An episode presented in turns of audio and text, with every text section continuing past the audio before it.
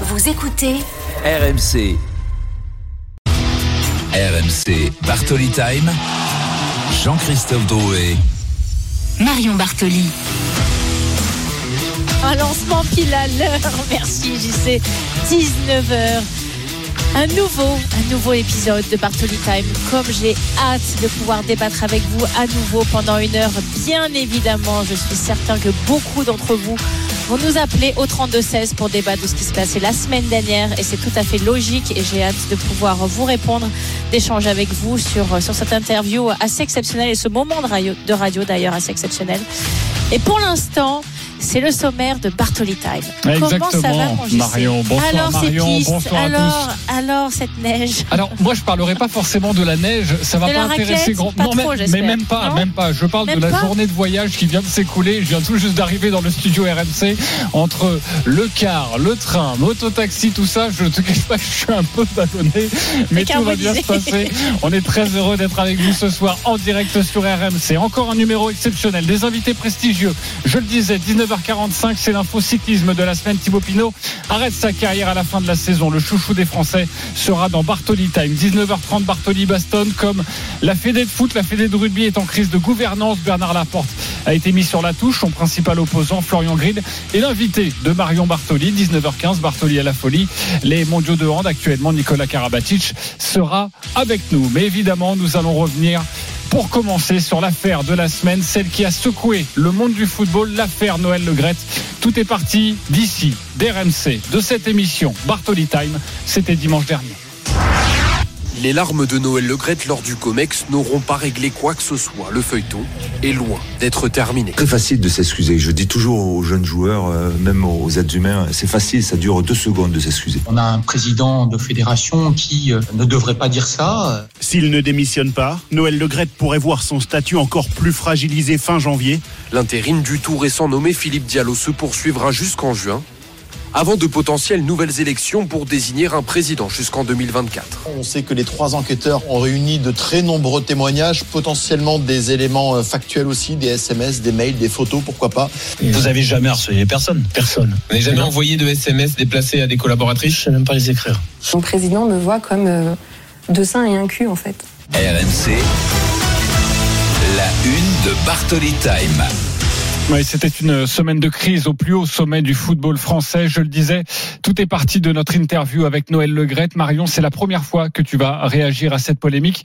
Juste avant, retour sur une affaire en enfer avec notre journaliste euh, RMC Sport Nicolas Pelletier. Salut Nicolas. Salut les amis, salut à tous. Tu Salut, as suivi Nicolas. cette affaire toute la semaine. Tout est donc parti d'une réponse sur Zinedine Zidane. Et oui, la semaine dernière, dans cette émission, 24 heures après l'annonce de la prolongation de Didier Deschamps jusqu'en 2026 à la tête des Bleus, Noël Legrette réalise une sortie totalement lunaire sur l'icône nationale. Il fait ce qu'il veut, ça me regarde pas. Il n'a pas tenté de vous joindre là ces derniers jours, non, Zinedine Zidane, non? Ah, certainement pas, je l'aurais même pas pris au téléphone. J'en ai rien à secouer, il peut aller où il veut. Il peut aller où il veut, dans un club, dans un grand club. Sélection, j'y crois à peine. Une première déclaration accompagnée par un deuxième dérapage sur la succession de Noël Legrette à la tête de la fédération en 2024. Ben, il y aura de toute façon une élection. On peut quand même euh, aider quelqu'un si on veut bien. Avec, avec Didier, on a regardé quelques noms possibles d'ailleurs pour me succéder ensemble. En quelques minutes, le président de la 3F est pris dans un tourbillon médiatique. Bappé et la ministre des Sports réagissent. Les gros titres dans la presse, les quotidiens le lendemain matin s'attardent tous sur cette déclaration et les consultants comme Manu Petit sont dégoûtés. J'ai honte de faire partie de la même famille que lui. Ce mec n'aime pas les footballeurs. On est des dizaines comme ça. Moi, je les vois beaucoup, les anciens internationaux des anciennes générations. On est tous, on le déteste, ce mec. On le déteste parce que il vit tout seul sur son perchoir. Il agit de façon dictatoriale, avec beaucoup de soumission autour de lui, parce qu'il sait très bien comment fonctionne le système et il en use et il en abuse. Lundi soir, la ministre des Sports, Amélie Oudéa-Castera, convoque la presse. Le ministère enquête depuis plusieurs mois sur la gestion de la fédération et la sortie de Noël Legrette sur RMC. La ministre de l'indigère, pas du tout. Je suis pas sûre que ces mots soient tout à fait euh, rassurants. Je les trouve même euh, inquiétants. Et moi, je ne veux plus de ces situations où on est euh, susceptible que ça disjoncte. Je considère aujourd'hui que dans le rôle d'un président d'une fédération, il y a une dimension qui est une dimension de représentation essentielle. Et aujourd'hui, je fais un constat de faillite. Mardi, Noël Legrette et Florence Ardouin, la directrice générale de la FFF, sont auditionnés par les trois inspecteurs de l'inspection générale de la jeunesse et des sports avant la convocation d'un comité exécutif exceptionnel le mercredi matin. Une centaine de journalistes, une fédération totalement barricadée. L'ambiance est pesante à la 3F. Après 2h45 de réunion, les membres du COMEX décident d'écarter Noël Legrette de la présidence et de la mise à pied de Florence Ardouin. Éric Borghini, membre du COMEX, raconte les coulisses. Euh, parfaitement compris que le statu quo était impossible. Et donc, il a proposé de se mettre en retrait jusqu'à ce que le rapport d'audit commandé par la ministre des Sports soit euh, rendu public et soit étudié. Et c'est donc Philippe Diallo qui se retrouve propulsé sur le devant de la scène, lui l'homme de l'ombre. Il doit assurer l'intérim à la tête de la fédération jusqu'au rendu de l'audit. À la sortie de ce COMEX, Noël Legrette était en larmes. Jean-Michel Aulas, le patron de l'Olympique lyonnais. Écoutez, je fais pas de commentaires pour l'instant. Euh, Comment ça s'est passé? Il était des comment, choses- monsieur Le Gret? Est-ce qu'il était Il- combatif? Est-ce qu'il était désabusé? Il est très malheureux. Voilà. Il faut attendre mercredi soir, trois jours après le début de l'affaire, pour avoir les premiers mots de Didier Deschamps sur le dérapage de son président. Ses propos, comme il l'a reconnu, étaient euh, inappropriés. C'est une très bonne chose qu'il ait pu euh, présenter ses excuses à Zizou. De mon côté, j'aurai toujours euh, beaucoup de respect pour lui par rapport à ce qu'on a vécu et partagé ensemble, déjà dans notre première vie de joueur et aussi par rapport à ce qu'il représente dans le football, mais évidemment dans le sport français. Depuis jeudi, Noël Legrette se repose en Martinique où il a appris vendredi un premier signalement à la justice par les trois inspecteurs en charge de l'audit à la FFF pour un outrage sexiste. Après ce signalement, le procureur de la République de Paris peut décider d'ouvrir ou non une enquête préliminaire. Le témoignage de l'agent de joueur Sonia Sweet sur RMC et BFM TV aurait fait basculer l'affaire. Noël Legrette a toujours nié des comportements déplacés à l'égard de femmes. Le dirigeant breton a promis que si la première version de l'audit remise le 30 janvier est accablante, il démissionnera de son poste. Merci beaucoup, Nicolas Pelletier. Quelle semaine, quelle semaine, Marion.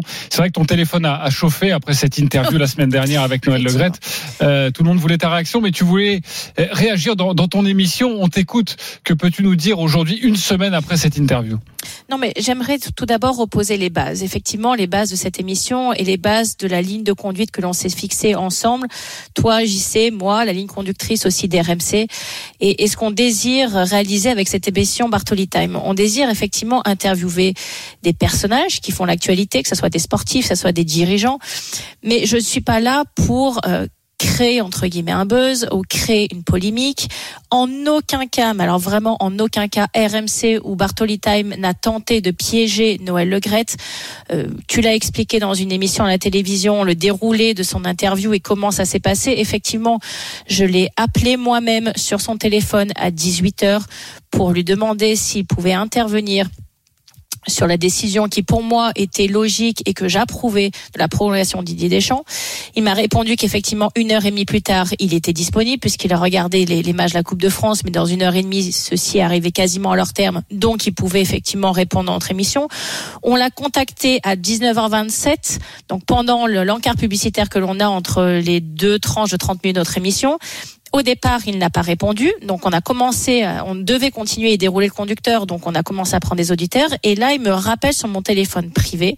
Je décroche, je suis à l'antenne avec toi, je demande la permission entre guillemets de décrocher, et il est parfaitement au courant qu'on va le passer à l'antenne. Il est parfaitement au courant de la raison pour laquelle au départ on l'appelle, qui est effectivement la prolongation de Didier Deschamps et moi mon accord favorable à cette prolongation, où j'estimais que euh, certains commentaires euh, d'anciens consultants ou d'anciens joueurs ou même de enfin me trouve enfin je l'ai trouvé en tout cas assez déplacé que au contraire j'étais euh, pour la décision qu'il avait prise. Partant de là, il savait très bien que dans cette décision globale, le nom de, de Zinedine Zidane allait forcément ressortir. C'est pas le premier interview qu'il fait au sujet de Didier Deschamps, et c'est pas la première fois qu'on lui pose une question au sujet de Zinedine Zidane. Mais c'est lui qui s'est totalement emporté. Ses propos n'engagent bien évidemment que lui. Mais moi, mon rôle dans cette émission, c'est de rester calme, c'est de rester poli, c'est de rester posé, et c'est pas pour monter au créneau contre lui pour faire un- une émission de débat. Les débats, on les a dans les grandes gueules du sport, on les a sur Super C'est pas le rôle de Bartolita, mais c'est pas le rôle que je veux me donner. Donc j'ai laissé dérouler son argumentaire. J'ai pas désiré effectivement partir euh, contre lui ou essayer de monter au créneau en lui disant que ses propos me choquaient parce qu'ils m'ont bien évidemment et comme tout le monde choqué énormément et profondément parce que j'ai un respect immense pour Zinedine Zidane pour tout ce qu'il a fait en tant que joueur et ce qu'il est en tant qu'entraîneur aujourd'hui mais ce n'est pas mon rôle dans cette émission de créer la polémique en, en argumentant contre un invité. Donc j'ai laissé dérouler son argumentaire, mais en aucun cas j'étais complaisante avec lui, en aucun cas j'approuve ses propos. Et je rappelle que Noël Le Gret, euh, eh bien, s'est défendu euh, le lendemain dans un communiqué où il annonçait euh, qu'il avait euh, euh, répondu à une émission polémique et qu'il n'aurait pas dû accorder cette interview parce qu'on cherchait, euh, ce sont ces mots, cherchait Oui, sa mais- polémique. mais je sais que tu- l'as pas forcément très bien pris, donc c'est pour ça que je me permets Non, je de, l'ai, je pas bien, je l'ai, je l'ai pas bien pris parce qu'effectivement, alors la meilleure défense c'est l'attaque, et donc l'attaque, même si elle est grossière et même si elle n'a aucun sens, bah, il faut bien se défendre d'une manière ou d'une autre. Mais en aucun cas, on était là pour créer la polémique. Si elle a répondu sur la question de Zidane, il nous avait dit, écoutez, effectivement, on vient de prolonger Didier Deschamps, mais lorsque Didier en aura peut-être un petit peu marre de cette, de ce rôle où sera essoufflé comme tout être humain qui, au bout d'un certain nombre d'années, passé un, un poste ou un rôle commence à s'essouffler, bien évidemment qu'on pensera à Zinedine Zidane et bien sûr qu'on a beaucoup de respect pour lui et qu'on reste en contact avec lui et il y aurait eu aucun problème. C'est lui qui a décidé de répondre de cette façon-ci. C'est lui qui est parti euh, dans cette espèce de oui, je sais pas, je, je l'ai trouvé extrêmement agressif dans ses propos, donc c'est pour ça que je me suis mis assez en retrait. J'essayais à chaque fois dans mes relances de plutôt calmer le jeu et de d'essayer de faire redescendre la pression parce que je sentais vraiment que la pression montait dans cette interview. Euh, encore une fois, il n'est pas en face de moi, je suis pas en train de répondre à quelqu'un, je suis à distance, lui sur son téléphone portable. C'est une interview qui était vraiment pas facile à faire. Mais en aucun cas, je me, je me sens complaisante de ses propos. Et, et vraiment, mais alors en aucun cas, on a tenté de le piéger. Oui, et puis euh, bon, il en avait surtout après le partisan de, Zidane. hein, donc toi, tu étais plutôt euh, à l'abri. Euh, je précise que pour cette émission, on a demandé à Madame la ministre des Sports, Amélie Oudéa Castera, d'être avec nous. Elle ne pouvait pas être là ce soir, mais elle viendra dans l'émission dans, dans Bartoli Time. Et on reparlera évidemment de la situation de, de, de Noël Legret, mais pas que, évidemment. Nous avons aussi contacté des membres importants du, COMEX qui n'ont pas souhaité répondre à, à nos questions. C'est une précision importante que je voulais faire aujourd'hui. Abdoulaye nous appelle au, au 32-16. Il veut réagir. Bonjour Abdoulaye. Bonsoir. Oui, bonjour, bonjour Bonsoir Abdoulaye. Merci d'être avec nous. Euh, à tous. Merci. on t'écoute. Ben, en fait, euh, je pense que effectivement euh, cette euh, émission, notamment Marion, a bien raison de, de préciser qu'effectivement il n'y avait pas de piège. Ils ont, vous avez juste fait votre travail en posant des questions et il- c'était libre à lui d'accepter ou, ou de refuser. Maintenant, euh, je pense que effectivement, ce qui a été euh, quand même gênant, euh, voire même, euh, on va dire surprenant, c'est que vous avez un président de la Fédé, on sait qu'il est dans la tourmente qui, euh, s'il était, on va dire, un peu plus intelligent, soit il ne répond pas à l'interview, ou soit il dit, écoutez, euh, si euh, Zidane, voilà, a envie de prendre la sélection, libre à lui. Après, euh, je pense pas qu'on doit manquer de respect à, à un tel joueur. Ça, après, on, on en a parlé. Mais moi, ce qui me, on va dire, qui m'interroge, c'est que en ce moment, il y a, euh, oui, il y a une inspection qui est en cours au sein de la fédération. Et c'est ça qui est le plus important, c'est que le fonctionnement, parce qu'effectivement, il y a eu des problèmes. Il y a eu des, des, des, des, comment dire, des comportements inappropriés qui euh, datent pas d'aujourd'hui, qui ont été, euh, on va dire, dénoncés. Mais on sait très bien que, si vous voulez, le président de la fédération bénéficie d'un espèce de totem sportif du fait que sportivement la fédération française de football se porte très bien au vu des, tro- des trophées, de l'aura, etc. Mais pour autant, cela ne vous donne pas d'avoir un mauvais comportement avec les personnes qui composent cette fédération, avec les personnes qui travaillent avec vous.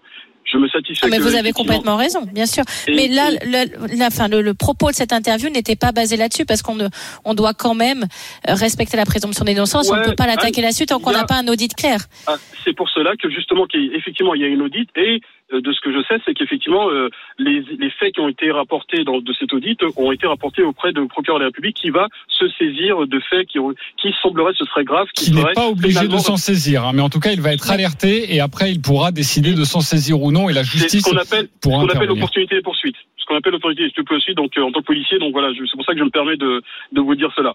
Et, euh, et aussi, ce qui est intéressant aussi, c'est que après, euh, concernant Noël Le Gret, c'est que oui, je pense qu'il a fait du très bon boulot au sein de la fédération sportivement, mais pour autant, je pense que votre interview, pour lui, c'était peut-être celle de trop parce que je pense qu'il s'est dit que on est en train de me rabâcher encore le Zidane, Zidane, Zidane. Pourquoi en fait on me parle de Zidane alors qu'en fait voilà Didier Deschamps il est là, je le prolonge sans effectivement euh, l'avis du Comex qui euh, plus tard a été validé. Donc il se dit bah écoutez je fais ce que je veux, je suis président, mais non c'est pas comme ça. C'est que quand vous posez la question de Zidane qui peut-être sera susceptible d'aller prendre la sélection du Brésil. Est-ce que, on va dire de manière euh, chauvine, patriotisme, est-ce que cela ne vous gêne pas? Alors c'est vrai que un petit peu de respect pour euh, un grand joueur qui nous a fait vibrer, qui est une légende dans ce sport, dans ce sport. Donc c'est vrai que ça aurait été euh, euh, plus, euh, on va dire, euh, utile d'avoir euh, voilà ces choses-là. Mais même, il se doit d'avoir du respect pour lui. Parce que- Ouais, mais je Merci, pense que oui, il se- Voilà, merci en tout cas. Merci beaucoup. Euh, on a un programme extrêmement chargé, mais merci d'être venu nous Merci, donner euh, ton opinion sur euh, sur cette émission. Et on voulait revenir sur euh, sur cette interview. Euh, Marion, on a encore beaucoup de choses à voir ensemble. Dans quelques instants, Nicolas Karabatic sera avec nous, lui qui participe à, à, à ces mondiaux de, de hand en, en Pologne et, en Suède. Euh, mais on prend la direction du Roisen Park où nous attend Jeannot Rességuier, la 19e journée de Ligue 1. Bonsoir Jeannot avec Marion. Bonsoir Marion, bonsoir JC. Salut Jeannot. Euh, Jeannot, c'est le retour des trois stars. C'est comme ça que l'on peut présenter ce Eh match. oui. Bah oui, oui, avec Messi euh, et Neymar qui ont déjà repris, euh, Mbappé aussi, mais il est reparti en vacances euh, quelques jours et là il est de retour, l'extraterrestre du football français. Et c'est vrai que on les avait pas vus alignés tous les trois ensemble. On attend la confirmation. hein. Le 13 novembre dernier, c'était à Auxerre, juste avant la Coupe du Monde et Paris avait gagné euh, 5-0, euh, 14 fois toutes compétitions confondues, 12 victoires et 2 nuls quand ils jouent tous les trois ensemble, 43 buts marqués avec eux pour seulement 17 tirs. Donc ça veut dire l'importance de ces joueurs-là et, c'est un véritable choc du championnat qui plus est. 47 points pour le Paris Saint-Germain, 44 points pour Lens euh, qui a battu euh, la GIA euh, hier et donc ça veut dire qu'il y a quand même un sérieux coup de pression sur Jeannot, les tu dois citer l'OM. C'est moche, on a gagné. Tu dois citer l'OM.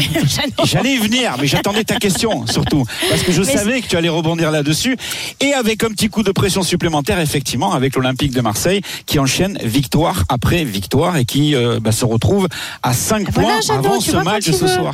Mais je pensais que tu allais venir toi directement là-dessus. C'est Non, pour mais ça j'ai une que question. Je restais J'ai- prudent. J'ai- plusieurs questions. J'ai plusieurs que- questions. Très rapidement, Marion, sur la Très, très question. On rapidement. D'abord, rapidement. Jeannot, on part normalement sur un triangle inversé où Neymar récupère son rôle de meneur. Mhm. Euh, derrière le tandem Messi-Mbappé. Est-ce que ça déjà tu confirmes? Et de deux, Oui. le PSG s'était euh, s'était incliné sur la pelouse du Stade de Rennes 2-0 l'année dernière. Oui. Donc un match pas si évident à gérer, surtout qu'ils ont perdu contre Lens à Lens. Donc quand même, il va falloir euh, va falloir jouer ce soir. Je te confirme le, le trio, mais avec beaucoup de liberté, comme le dit euh, Christophe Galtier. Donc tu peux voir aussi dans le rôle axial Messi et Neymar aux côtés de Mbappé, et l'inverse aussi est possible. Rennes, je mets un bémol parce que bah, Terrier, euh, saison terminée, euh, Bourigeau suspendu. Ces deux joueurs-là, c'est 9 C'est des les forces 10 derniers vives. buts du Ouais. Stade Rennais. Donc euh, ça veut dire aussi qu'au niveau des statistiques, ça, ça sera un peu compliqué quand même pour les, pour les Rennais. Merci beaucoup, Jeannot Rességuier. Évidemment, Bon match, Jeannot. tu le sais, dès qu'il se passe quelque chose, si tu as une information, une composition d'équipe, Dès qu'on a la effectivement. Jusqu'à 20h dans Bartoli Time avec Marion Bartoli, donc tu pourras euh, réagir. On revient dans quelques instants, une poignée de secondes. Bartoli à la folie. Nicolas Karabatic est avec Marion. À tout de suite. RMC. Jusqu'à 20h, Bartoli Time, Jean-Christophe Drouet. Marion Bartoli. 19h21, nous sommes de retour dans Bartoli Time sur RMC et maintenant un champion pour lequel j'ai énormément d'admiration, Nicolas. Karabatic, qui va faire son entrée. Ah oui, presque. Alors il est né en 84, comme nous hein, d'ailleurs. C'est l'année vraiment des champions, hein. c'est vraiment la bonne année 84. Mais moi alors j'ai plus d'épaule et ça depuis un moment et lui par contre il continue à jouer au hand. Donc quand même j'ai quelques petites questions à lui poser. Nicolas Karabatic sera avec nous. 19h30, Bartoli Baston, le principal opposant de Bernard Laporte. Florian Grill sera ton invité. Marion en pleine crise de gouvernance au sein de la Fédération française de rugby. Tout de suite, les Bleus à la recherche de leur septième couronne mondiale. Les Bleus sont imposés pour leur premier match dans les championnats du monde de handball. Victoire 26 à 24 face à la Pologne. C'est terminé au handball, une victoire facile pour l'équipe de France à Katowice. Victoire 41 à 23, les Bleus assurés d'aller au tour principal. Euh, tout le monde a pu donc fouler ce terrain de Katowice. Rendez-vous désormais lundi contre la Slovénie pour le dernier match de ce euh, premier tour. Donc aujourd'hui, ce qui me pousse plus, c'est euh, bah, voilà, le bonheur d'être euh, en équipe de France, avec euh, mon équipe, avec euh, mes potes sur le terrain. RMC, Bartoli, à la folie. Et vous avez évidemment reconnu la voix de Nicolas Karabatic. Alors deux matchs, deux victoires. L'équipe de France de hand a parfaitement entamé son mondial. Les Bleus sont d'ores et déjà qualifiés pour le tour, pour le tour principal. Euh, Marion, mais il reste un match important demain face à la Slovénie. Oui. On retrouve Arnaud Valadon, notre envoyé spécial. Salut Arnaud. Salut bonsoir Arnaud. Marion, bonsoir Jean-Christophe. Alors pourquoi important? Important parce que, vous savez, dans ces formules au handball, on garde les résultats acquis quand on passe au tour principal, la deuxième phase de poule, si on veut. Et les Slovènes, ils ont gagné euh, de fort belle manière hier contre la Pologne. Donc ça veut dire que le résultat de ce match, eh bien, sera gardé pour ensuite déterminer euh, dans une poule de 6 les deux qui iront en quart de finale. Donc euh, c'est déjà un match très important pour les Bleus, puisqu'il n'y aura que deux tickets et six équipes présentes, dont l'Espagne qu'on jouera notamment la semaine prochaine. Et donc laisser les Slovènes, si la Slovénie devait euh, amené à s'imposer, eh bien ça ferait que les Bleus seraient derrière, auraient du retard et devraient n'auraient tout simplement plus de joker dans cette compétition. Donc c'est véritablement un vrai test. La Slovénie, c'est une très belle nation de handball avec des joueurs qui jouent en France, Rovnicek à Nantes par exemple, ils ont un gardien à Nîmes, Dolenec qui joue euh, à, Limoges. Donc euh, c'est un premier gros test pour cette équipe de France qui va devoir battre les Slovènes pour garder toutes ses chances pour aller chercher un ticket dans, pour les quarts de finale le week-end prochain. Merci beaucoup Arnaud. On suit tout ça avec toi sur rmcsport.fr. Il fait toujours partie de cette équipe. 38 ans, inépuisable, inoxydable, Zidane du hand, les embrouilles avec Noël Legret en moins. Nicolas Karabatic dans Bartoli Time. Il vient tout juste de terminer l'entraînement. Bonsoir Nicolas. Bonsoir. Bonsoir. Bonsoir Nicolas. Oui, il faudra que tu me donnes ton secret hein, pour continuer à avoir une épaule aussi solide parce que moi à 29 ans avec quelques services au tennis, euh, j'avais plus rien. Et toi à 38, tu continues à être le roi des parquets. Donc il euh, va falloir que tu me donnes ton secret. Je sais pas ce que c'est, tu manges des graines, tu bois du thé matcha, je sais pas ce qui se passe. Mais là, je pense que tu as fait un peu plus de services que, que moi de shoot. Enfin, ce serait intéressant d'avoir la stat. il va falloir que tu m'aides. Alors Nicolas, moi j'aimerais revenir déjà bien sûr sur euh, sur vos deux beaux succès qui effectivement vous assurent un billet pour le tour principal, mais il y a ce gros match aussi qui arrive demain. Donc un nouveau gros défi sur lequel il faut se relancer. Quelles sont pour l'instant tes sensations dans dans cette compétition? Euh, ben, les sensations sont bonnes. Le plus important pour nous, c'était de bien négocier le premier match euh, de la compète euh, face à la Pologne, pays hôte, donc chez eux. On sait que débuter des compétitions comme ça, championnat du monde, championnat d'Europe, le premier match, euh, on a l'expérience, c'est toujours euh, assez difficile, euh, quelquefois un peu brouillon parce qu'il y a de l'excitation, de l'impatience, un peu de nervosité aussi. Et quand tu joues face au pays hôte, ben tu peux t'attendre à tout, même si on savait qu'on était normalement supérieur à la Pologne. Le but pour nous, c'était de bien commencer et de gagner ce match-là. Donc ça, c'était très positif. Après l'Arabie Saoudite, on savait qu'on était supérieur à eux. Donc au final, le résultat ne nous apprend pas grand-chose. Mais ce troisième match face à la Slovénie, euh, on ne pensait pas que la Slovénie allait euh, gagner aussi facilement face à la Pologne. Ce qui fait que la confiance qu'on avait, euh, on se sentait bien en confiance et, peut-être un, peu favori face à la Slovénie. Du coup, là, le, fait qu'ils gagnent avec autant d'écart face à la Pologne chez elle, ben, ça, nous, ça nous pousse à rester très très vigilants. Bien sûr, toujours être vigilant, surtout dans des compétitions, il faut enchaîner autant de matchs. Et moi, il y a, y a, deux choses qui me fascinent, euh, Nicolas, quand, euh, quand j'étudie ta biographie et, que je vois dans la manière dont tu te comportes aujourd'hui.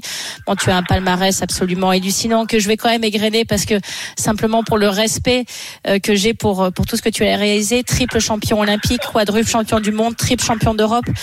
Et malgré tout, alors j'en ai parlé un petit peu avec ironie, mais c'est une réelle question. Tu continues à avoir une condition physique à 38 ans euh, qui te permet d'être toujours compétitif et d'être toujours sélectionné en équipe de France. Et, et on connaît à quel point c'est extrêmement difficile avec le niveau qu'il y a aujourd'hui d'être toujours compétitif en sélection nationale.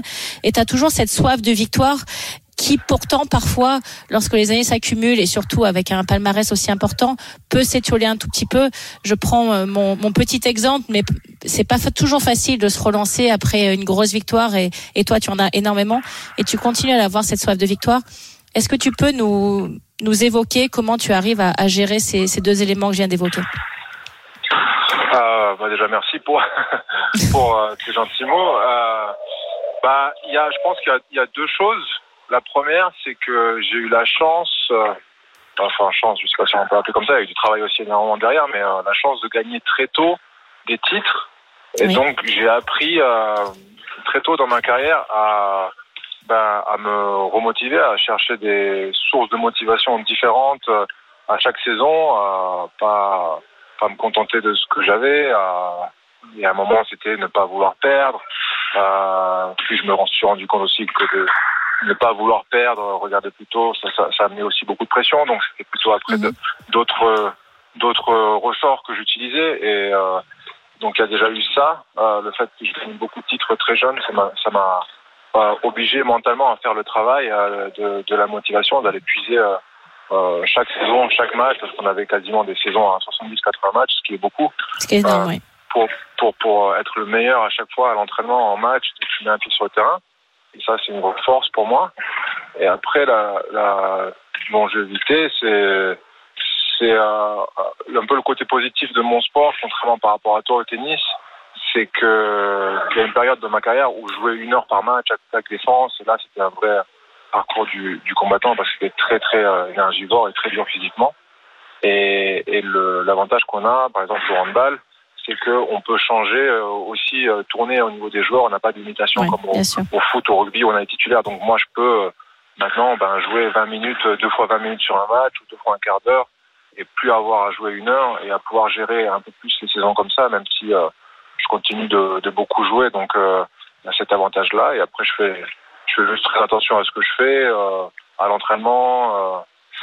bien sûr, mon hygiène de vie aussi. J'essaie toujours de, de rechercher des manières ben, de prolonger, euh, pas forcément prolonger ma carrière, mais je suis aussi euh, assez curieux de voir jusqu'où je peux pousser mon Est-ce que tu corps. peux aller Ouais, bien sûr. Ouais, et voir euh, jusqu'à- quel euh, point je peux euh, être en compétition euh, face à, à des jeunes euh, qui ont, euh, pour certains, euh, ouais, entre 15 et 20 ans de moins que moi, qui sont en forme dans leur, dans leur prime. Et, euh, et c'est aussi challengeant pour moi de voir. euh, J'étais toujours euh, euh, très, euh, très fier de faire partie des plus jeunes qui sont euh, des plus jeunes euh, dans, mon, dans mon sport à, à gagner des titres et, et à réussir à entrer en équipe de France. Et là, je tire aussi une fierté.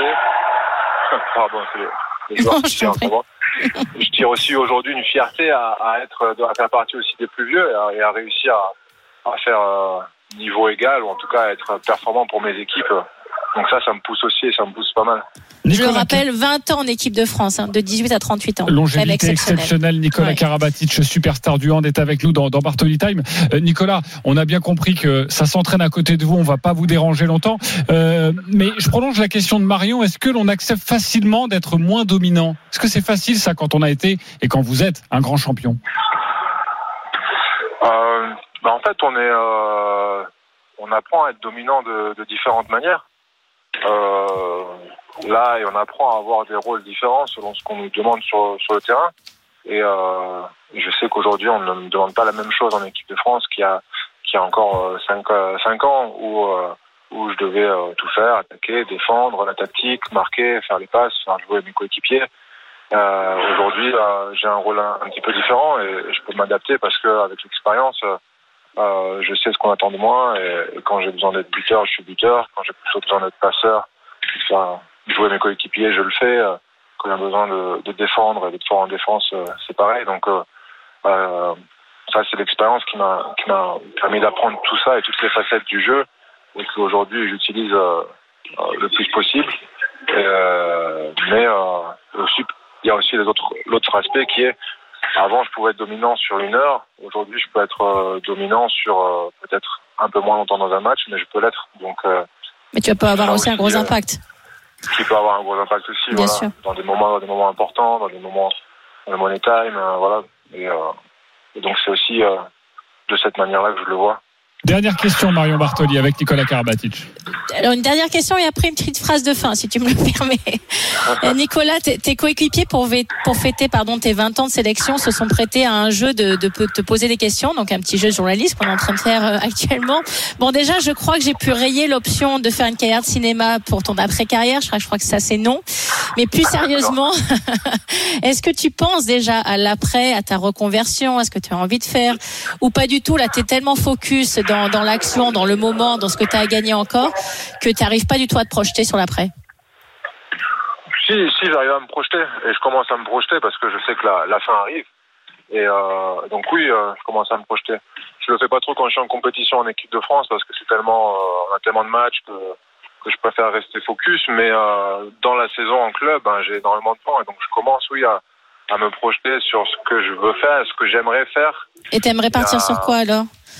L'entraînement Ah, a- euh, non, pas tout de suite l'entraînement et pas, pas le haut niveau forcément. J'ai développé des stages avec mon frère euh, Oui. avec des jeunes qui marchent très bien. On, on- on leur transmet ben, nos valeurs, nos connaissances, nos expériences. Donc ça, je pense que c'est le côté handball qui nous intéresse avec mon frère. et qu'on aimerait euh, continuer à, à garder le contact avec les jeunes. C'est des stages qu'on a dans, dans le sud de la France et qu'on veut développer. En fait, une sorte d'académie. Et après, il y a tout un côté aussi euh, que j'ai découvert euh, l'année dernière, euh, qui est la transmission euh, d'expérience et un peu de tout ce que j'ai appris euh, dans le haut niveau, pas, pas au niveau euh, sportif, mais plus au niveau mental. Et Ouais, coaching mental. À, à mettre ça, coaching, enfin, ouais, pas forcément ouais, coaching mental, mais voilà, transmission de, euh, de l'expérience de sportif de haut niveau à des, euh, à des fondateurs, à des CEO de, de start-up à impact positif. Parce que je suis assez, euh, enfin, voilà, le, euh, le, le climat, la protection de l'environnement me, me parle beaucoup. Donc, euh, c'est une manière que, voilà, j'ai j'ai trouvé une manière de transmettre euh, ce que j'ai appris dans le sport avec un but, euh, entre guillemets, enfin, noble. Je sais pas si c'est le Si, mais c'est c'est- euh. Bon, bon, avant, avant toute cette transmission, euh, Nicolas, il y, a- il y a quand même un mondial Marion à aller chercher. Même si toute Oui, cette transmission, ce sera très important. Mais j'allais le dire, sur, mais surtout de terminer à la maison avec l'or olympique autour du cou à Paris 2024. Je, je- j'imagine déjà, enfin je pense pour toi, j'en ai la chair de poule, que ça serait quand même la meilleure façon de boucler la boucle. En tout cas, c'est tout ce qu'on te souhaite, vraiment, du fond du ouais, cœur. c'est gentil de me le souhaiter. C'est gentil de me le souhaiter. Merci, Merci Nicolas beaucoup. Karabatic d'avoir été avec Merci nous en direct dans Bartoli Time. Merci, bon match Nicolas. demain, donc on l'a bien compris face à, à la Slovénie. Et, et puis euh, il reste encore beaucoup de matchs avant ce titre mondial. Puis allez les bleus surtout. Bien sûr, et on suivra ça sur RMC avec Arnaud Valadon aux commentaires. Merci Arnaud de nous avoir permis cette interview avec Nicolas Karabatic. 19h34, on se retrouve dans quelques instants avec euh, Florian Grill, l'opposant à Bernard Laporte. Crise de gouvernance au sein de la Fédé de rugby aussi. Il y a des choses à dire. À tout de suite sur RMC. RMC Bartoli Time. Jean-Christophe Drouet. Marion Bartoli.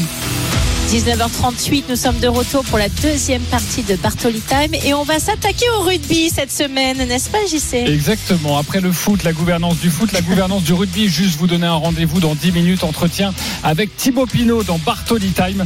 Entretien avec le chouchou des Français. Un résultat à vous donner important, Johan Bredov, c'est la première ligue avec Arsenal qui prend encore de l'avance dans ce championnat d'Angleterre. Exactement, victoire d'Arsenal 2-0 sur la pelouse de Tottenham. Loris contre son camp à la 15e, Odegaard à la 36e pour doubler la mise et tu le disais, 8 points d'avance pour les Gunners sur Manchester City. Les Gunners qui se rapprochent de plus en plus d'un titre. Qui, lui échappe, qui leur échappe depuis euh, 2004, l'année des Invincibles. La très bonne opération des Gunners avec cette victoire 2-0. Merci beaucoup, euh, Johan. Et je précise que dans un peu plus d'une heure, 20h45, la rencontre entre Rennes et le Paris Saint-Germain, 19e journée de Ligue 1. Tout de suite, les fédérations qui mettent leur président sur la touche. C'est le nouveau sport à la mode. Le président de la Fédération française de rugby, Bernard Laporte, condamné à deux ans de prison avec sursis. Depuis cette décision de justice, Bernard Laporte est lâché de toutes parts. Les voix se sont élevées pour réclamer soit directement son départ, soit de nouvelles élections. L'opposition, de manière logique, par la voix de son adversaire lors des dernières élections, Florian Gris. Il écope aussi de deux ans d'interdiction d'exercer toute fonction en lien avec le rugby prononcée sans exécution provisoire. J'appelle le comité directeur de la Fédération française de rugby à démissionner. RMC. Bartoli Bastonne. Alors Marion, le Oui, ça foot- va bastonner, ça va Exactement. cartonner. Le football n'a pas le monopole de la mise en retrait. Il y a ça. un mois, Bernard Laporte, sous pression, a accepté de prendre du recul de son poste de, président de la Fédération française de, de rugby à la suite de sa condamnation en première instance dans le procès Laporte Altra. Dans début de semaine, le bureau fédéral de cette fédération a décidé de choisir Patrick Buisson comme président délégué. Euh, Patrick Buisson approche de Bernard Laporte le temps de sa mise en retrait. Une décision qui fait grincer des dents dans le camp d'en face. Florian Grill, le leader du groupe d'opposition Oval Ensemble, est avec nous dans Bartoli Time. Bonsoir Florian. Bonsoir. Bonsoir Florian, merci d'accepter de, de répondre à mes questions. Alors, je ne sais pas si être aussi animé et agité que la semaine dernière, je ne pense pas. En tout cas, vous l'aurez compris, il n'y a pas de piège, on n'est pas là pour vous piéger, on est juste là pour essayer de comprendre euh, ce qui est en train de vraiment euh, agiter le monde du rugby. Et moi, j'aimerais rentrer tout de suite dans le vif du sujet avec vous et évoquer un point qui me paraît assez capital. Après les condamnations liées au procès de Bernard Laporte, vous avez demandé une démission du comité directeur et de nouvelles élections. Au fond, je comprends bien sûr votre colère, mais il me semble que c'est un référendum qui a été proposé par la ministre des Sports Amélie Oudéa Castera et le comité d'éthique. Vous pensez vraiment que vous serez suivi dans votre requête Bon, écoutez, euh, la ministre et le comité éthique ont effectivement souhaité un référendum. Nous, on va dire, ça nous convient. On n'a pas voulu polémiquer sur ce sujet-là, sur ce sujet-là, du moment qu'on donne la parole au club. Après, nous, ce qu'on pense, c'est que si faudra être raisonnable, c'est s'il y a un vote euh, contre le candidat qui est proposé par Bernard Laporte, eh ben dans ce cas-là, euh, il faudra que le comité directeur comprenne qu'il doit organiser des élections générales et permettre au club d'avoir la parole. Donc vous appelez à voter non? On appelle à voter non contre le candidat. On contre Patrick Buisson. On appelle à voter non contre Patrick Buisson pour qu'il y ait ensuite, pour que le comité directeur ouvre les yeux et organise des élections générales qui seraient à ce moment-là le message des clubs. Je cite vos propos, Florian. Cette élection de Patrick Buisson au poste de président délégué, c'est un simulacre de démocratie. Ce sont des propos assez forts, voire même très forts. Est-ce que vous pouvez m'expliquer un petit peu votre opinion à ce sujet? Pourquoi vous déclarez, vous déclarez ça? Alors, c'est pas le premier référendum qui me pose problème. Celui-là, à la limite, il a été souhaité encore une fois par la ministre des Sports et le comité éthique, donc euh, dont acte. Non, ce qui me pose problème, c'est la proposition de Bernard Laporte qui consisterait à dire si je perds le référendum, je propose un deuxième candidat, puis un troisième candidat, puis un quatrième, et ainsi de suite. À la Donc en fait, ce qui vous gêne, c'est d'avoir tout le temps Bernard Laporte qui veut avoir une continuité dans, en nommant quelqu'un à sa place. Bah oui, parce qu'il y a une échéance qui est la Coupe du Monde de rugby, euh, qui est maintenant dans huit mois. Donc on peut imaginer, il a huit vice-présidents. S'il prend un refus sur ce premier référendum, à la limite, il pourrait durer jusqu'à la Coupe du Monde en proposant un nouveau. Non, ça tient pas la route. On comprend bien qu'il faut être un petit peu sérieux. Notre responsabilité c'est d'être respectueux du rugby. Nous, on a accepté ce référendum pour permettre de tourner la page. Euh, si on, s'il est gagné euh, par nos équipes, ben dans ce cas-là, il faudra qu'il y ait des élections générales. Et sinon, si Patrick Buisson est retenu par les clubs, on le respectera aussi clairement, pour que tous les auditeurs comprennent bien, vous appelez donc, je le disais, à voter non, parce que vous voulez aussi que votre camp euh, remporte les élections. Vous les avez perdues les dernières élections face à Bernard Laporte. Cette fois, c'est pour vous. C'est ce que vous nous dites. C'est pas, c'est pas forcément pour nous. C'est pour qu'il y ait des élections. Si Patrick Buisson veut se présenter dans le cadre d'élections générales, mais qu'il le fasse. Mais dans ce cas-là, que ça soit projet contre projet. Un vote, normalement, c'est le choix entre plusieurs candidatures. Et ça peut être la nôtre, ça peut être d'autres candidatures. Et ça serait très bien d'ouvrir un petit peu le débat et de permettre à plein de candidats de se présenter. Euh, vous répondez quoi à ceux qui vous disent, euh, peut-être par opportunisme, il y a la Coupe du Monde en France, là c'est le joyau qui arrive. Et puis, euh, bah voilà, vous demandez euh, vite à avoir de nouvelles élections pour être à ce moment-là à la présidence. Mais écoutez, je réponds. D'abord, ça fait 40 ans que je suis dans le rugby et, bénévole, responsable d'école de rugby, de cadet, de junior. Donc voilà, je ne suis pas un opportuniste du rugby. Ça fait un peu des années euh, que j'œuvre bénévolement pour le rugby. Et puis, je réponds qu'il y a urgence parce que la Coupe du Monde est en danger. Et la Coupe du Monde est en danger pourquoi? Pas à cause de nous. Elle est en danger parce que Bernard Laporte a été condamné à deux ans de prison. Elle est en danger parce que le directeur général qu'il avait choisi pour gérer France 2023 a été licencié. Elle est en danger parce qu'il y a des affaires de billetterie. Moi, j'ai pas envie qu'un scandale français devienne un scandale mondial. Plus on, plus on se rapprochera de la Coupe du Monde. Et c'est ça le risque qu'on prend. On voit des affaires qui fleurissent tous les jours. Ça commence à bien faire. Tournons la page. Florian Grill, vous reconnaissez la présomption d'innocence concernant Bernard Laporte puisqu'il a fait appel de sa condamnation, ou vous pensez que ces méfaits sont là et qu'on ne peut pas les esquiver et donc euh, il faut absolument, comme vous le dites, avoir euh, de nouvelles élections et tourner la page. Non, je, reconnais le droit à Bernard Laporte à se défendre et à donc à faire appel et à, et à prolonger les choses de ce point de vue-là. Mais par contre, on a une mission de service public. On a un rôle éducatif. Vous savez, nous, dans les clubs, on s'occupe de gamins tous les jours. On les aide à grandir. C'est une deuxième famille. On a des sections de rugby santé pour les femmes en rémission du cancer du sein. On fait du rugby adapté pour les gamins en situation de handicap. Il y a un espèce de grand écart monstrueux entre ce qui se passe avec ces affaires et la réalité de ce que font les clubs du quotidien. Moi, je dis, à un moment, il faut être, il faut être responsable, il faut être sérieux. Euh, on a, on a un vrai rôle à jouer, on a un rôle sociétal à jouer. La responsabilité des dirigeants, la responsabilité du comité directeur. Soit on validera Patrick Buisson et donc très bien, on le respectera. Soit c'est pas le cas et dans ce cas-là, il faudra des élections générales et elles s'organisent en six semaines. Donc on sera largement dans les délais pour être capable d'avoir une Coupe du Monde qui se passera dans le meilleur des cadres possibles et j'espère qu'on sera champion. Il y a un mois, Bernard Laporte a annoncé qu'il ne démissionnerait pas. Euh, est-ce que vous appelez encore aujourd'hui à sa démission? Je n'ai personnellement jamais appelé à la démission de Bernard Laporte, j'ai appelé à la démission de l'ensemble de son équipe. Moi je considère ça revient au même. Bah oui et non, à rugby bah, on Bah non parce qu'il est il est resté euh, enfin lui est parti pour l'instant et le reste de son équipe est resté et au rugby on gagne et on perd en équipe. Enfin c'est un des grands enseignements du rugby. Moi, je considère que voilà, le, le comité directeur a failli. Vous savez, euh, il a validé le fait que euh, la fédération française de rugby paye les frais d'avocat. Moi, je trouve ça totalement insensé. J'allais y revenir. J'allais y revenir cette question. Bah, Bernard Laporte, pendant son procès, nous a expliqué que tout ça n'avait rien à voir avec euh, la fédération française de rugby, puisque c'était sa société, BL Communication, Bernard Laporte Communication, qui avait contracté avec euh, la société de Monsieur Altrad. bon, bah, ça vous en doutez Ah non, non, non, j'en doute absolument pas. Ça a été, ça a été dit et prouvé pendant le, pendant le procès. Mais par contre, si, si c'est BL Communication qui a contracté, je ne comprends pas pourquoi la Fédération française de rugby paierait les frais d'avocat. Je comprends pas C'est dans plus. vos lettres, lettres ouvertes d'ailleurs. hein. Bah oui, je comprends pas non plus qu'on paye les frais d'avocat ou qu'on signe une lettre de soutien alors que la Fédération française de rugby est partie civile. Donc il y a des incohérences. On parle de 200 000 euros et peut-être même plus parce que là c'est que le procès du mois de septembre et l'affaire remonte à 2017. Donc euh, je, moi je, voilà, il y a des choses. Il faut de la cohérence. Vous savez, il faut du, faut savoir rester euh, calme et raisonnable. Il faut de la cohérence et je pense que la cohérence, ça sera de voter contre au référendum et puis ensuite d'obtenir de vraies élections générales. Florian Grill est avec nous en direct avec Marion Bartoli, euh, qui est euh, l'un des opposants à, Bernard Laporte. Euh, et il y a, on, le disait, de non pas des nouvelles élections, mais un référendum pour savoir si Patrick Buisson, un proche de Bernard Laporte, pourrait effectivement prendre l'intérim en raison du retrait de Bernard Laporte. Marion Bartoli. Oui, moi j'aimerais bien sûr revenir sur plusieurs éléments, mais après je, je comprends que cette émission ne va durer qu'une heure, donc je vais essayer d'être d'être concise et aller sur le plus important, en tout cas ce qui me paraît le plus important. Euh, Est-ce que vous pensez vraiment au retrait de Bernard Laporte, Florian? Est-ce que vous pensez vraiment qu'il n'a plus aucune force?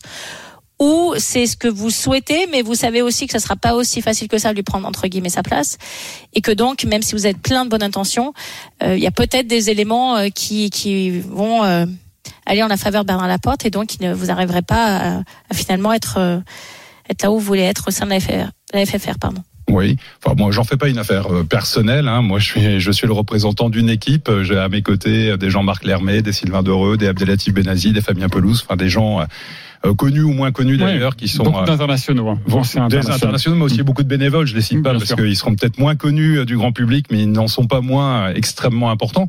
Non, moi je pense que la ministre a été extrêmement claire. Et la Fédération française de rugby a d'ailleurs répondu euh, positivement à ce point-là. Bernard Laporte, il a été complètement démonétisé. C'est-à-dire qu'il n'est de fait plus président. Et donc là, euh, ce, ce que les clubs vont avoir à voter, c'est le choix d'un nouveau président qui pourrait aller jusqu'en 2025. Est-ce que vous pensez que ce qui se passe aujourd'hui à la FFR, c'est encore plus grave que ce qu'on a pu entendre la semaine dernière dans notre émission Bartoli Time avec le président de la 3F Non, je pense que les deux situations sont extrêmement graves, euh, toutes les deux, et je pense qu'il est temps de passer à des fédérations modernes euh, qui s'intéressent, qui, comprennent qu'elles ont un, un enjeu sociétal. Moi, je pense que nous, on voudrait transformer la Fédération française de rugby en fédération à mission. On a un rôle sportif, c'est une évidence. On a un rôle éducatif, parce qu'on aide des gamins et des gamines à grandir, et on a un vrai rôle citoyen. Et je pense qu'il faut qu'on comprenne que ces fédérations ont un rôle sociétal à jouer, et que dès lors, on peut pas se permettre d'avoir des, présidents qui, dérapent. Euh, et on a une nécessité à être des acteurs responsables dans nos sociétés. Vous appelez à voter non, donc ce sera du 23 au 26 juin pour la consultation au sujet de Patrick Buisson, président délégué. Si vous arrivez à un moment donné au pouvoir, il faudra aussi composer avec le sélectionneur en place. Aujourd'hui, c'est Fabien Galtier. Bernard Laporte lui a dit il faut continuer. Est-ce que vous doutez de votre façon de fonctionner parce qu'on sait que les deux hommes étaient très proches si jamais vous arrivez au pouvoir. Bah, les deux hommes étaient très proches, mais de fait, Bernard Laporte sera plus là. Donc euh, la question, c'est de savoir euh, si Patrick Buisson est mieux placé pour interagir avec euh, Fabien Galtier ou si c'est moi, le cas échéant, ou Jean-Marc Lermet à mes côtés, qui seront les mieux placés pour interagir avec lui. Moi, je doute absolument pas. J'ai une certaine euh, cohérence et consistance euh, depuis le début. Moi, j'avais été très convaincu dès la première présentation euh, que Fabien Galtier et Raphaël Ibanez avaient fait devant le comité directeur par leur projet. Euh, Je suis toujours totalement convaincu et je pense qu'il y aura absolument aucun problème. Il faut les préserver. On a la chance d'avoir une génération formidable. On a la chance d'avoir un staff formidable. On est en position de pouvoir gagner la Coupe du Monde. Elle se passe chez nous. Il faut préserver et la Coupe du Monde. Et ça, pour ça, il faut avoir une gouvernance irréprochable et le staff. J'ai dit 23-26 Ouais, juin, pardonnez-moi, c'est c'est janvier. 23-26 janvier, évidemment. Euh, question très importante, peut-être la plus importante de toutes.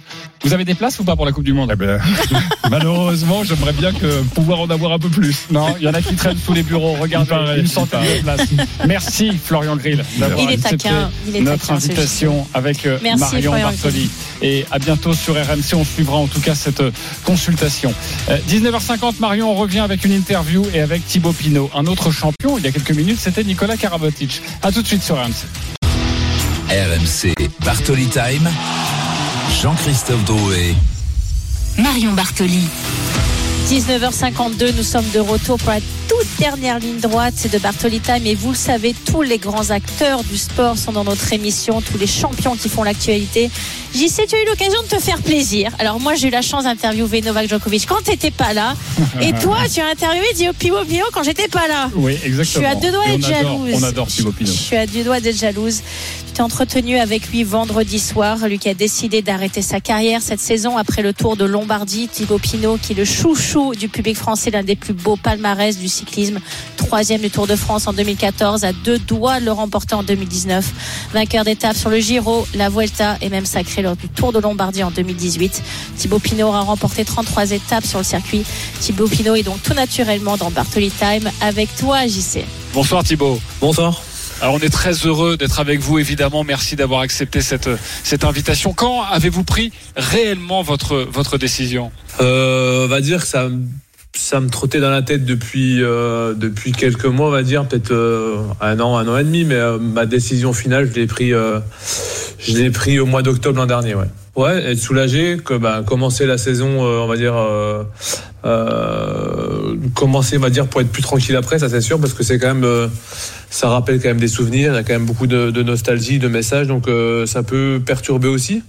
Donc, euh, donc voilà, c'est pour ça que je voulais aussi le faire aussitôt, et puis aussi de, voilà, pour savoir que les gens qui, qui me supportent. euh, Au mois d'octobre l'an dernier, on a la sensation, on peut se dire, tiens, pourquoi Thibaut l'annonce aussitôt? C'est pour être vraiment soulagé avant sa dernière saison? Ouais, être soulagé, que bah, commencer la saison, euh, on va dire, euh, euh, commencer, on va dire, pour être plus tranquille après, ça c'est sûr, parce que c'est quand même, euh, ça rappelle quand même des souvenirs, il y a quand même beaucoup de, de nostalgie, de messages, donc euh, ça peut perturber aussi. Donc, euh, donc voilà, c'est pour ça que je voulais aussi le faire aussitôt, et puis aussi de, voilà, pour savoir que les gens qui, qui me supportent, euh, que ce soit pour ma première course sur l'étoile de Bessèges, par exemple, ils sauront que bah, ça sera la dernière fois que, que je serai sur cette course. Donc c'est aussi important pour moi de, remercier tout le monde euh, qui était là à me soutenir, et c'est pour ça que je l'annonce aussi assez tôt. C'est une sorte, on l'a bien compris, Thibaut, de, de tournée d'adieu. Vous êtes aimé, vous le savez. Vous avez réfléchi à tous les déçus avant de prendre cette décision? Oui, bien sûr. Après, c'est sûr que euh, après, vraiment les gens qui me qui me connaissent et qui me supportent, ils, ils savaient que je ferais pas euh, je ferais pas 20 ans de carrière. Euh, mais voilà, après c'est une décision qui est pas simple. hein. C'est une décision euh, qui est difficile, mais euh, mais voilà, moi pour moi la ma vie se limite pas qu'au vélo pour l'instant et euh, j'ai tellement j'ai beaucoup de projets pour l'après carrière et voilà, je pense que j'avais fait le tour de la question et c'est, euh, je pense qu'une année de plus, ça aura pas, il n'y aura pas eu de grand intérêt pour moi, je pense. Thibaut, je ne suis pas du tout mandaté par la Groupama FDJ, mais est-ce qu'il y a une chance de revenir sur cette décision? Ou pas du tout, elle est irrévocable? Alors j'ai fait un, pour la petite ane- anecdote, euh, j'ai fait un pari avec euh, avec quelques copains de l'équipe. Euh, le seul, la seule possibilité que je continue six mois, on va dire six mois, ce serait de d'être champion de France euh, pour porter le maillot bleu blanc rouge pendant un an.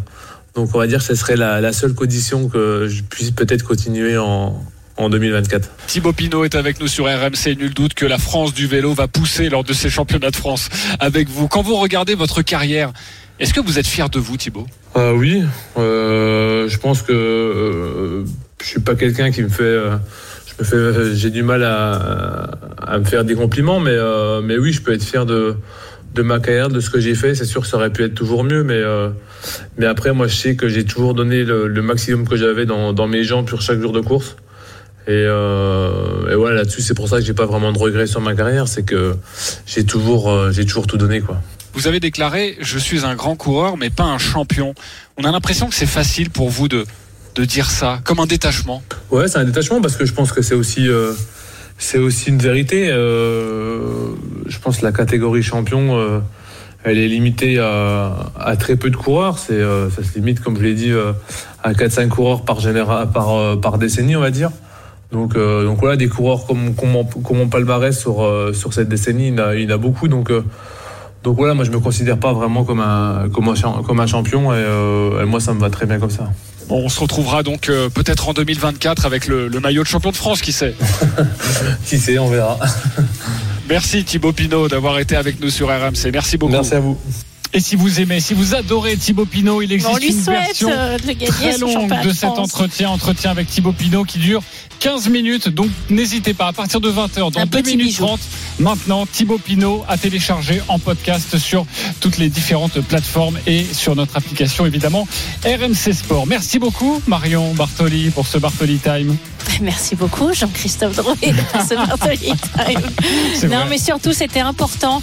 Et on a, enfin, on a vraiment tenu à le faire. On a préparé cette émission ensemble avec Jean-Christophe. C'était de, de vous expliquer au tout début de cette émission, de revenir. Je me suis pas exprimé pendant une semaine pour vous réserver mes propos en exclusivité. Et j'étais contente de le faire. Oui, à propos de, de l'affaire Noël Le Gret, évidemment. Euh, Marion, la semaine prochaine, pas d'émission, euh, Vacances. car il y a les 16e de finale de la Coupe de France que vous suivrez Tu sur vas jouer au golf, j'y sais, ou tu vas Euh, déballer les pistes à nouveau, non Je sais je vais me reposer. Les Je deux je crois que je vais me reposer. Euh, Oh, petit joueur. Tout de Oh là suite, là, il a pas d'énergie. Tout de suite, Marion, c'est l'After Live avec euh, Thibaut Giangrande autour de la rencontre Rennes-Paris Saint-Germain. Une énorme surprise dans la composition du PSG, annoncée par Jean-Maurice Séguier dans quelques instants. C'est ça, c'est Mbappé est sur le banc. Voilà, l'After Live dans quelques instants. On vous embrasse, passez une belle soirée. Salut.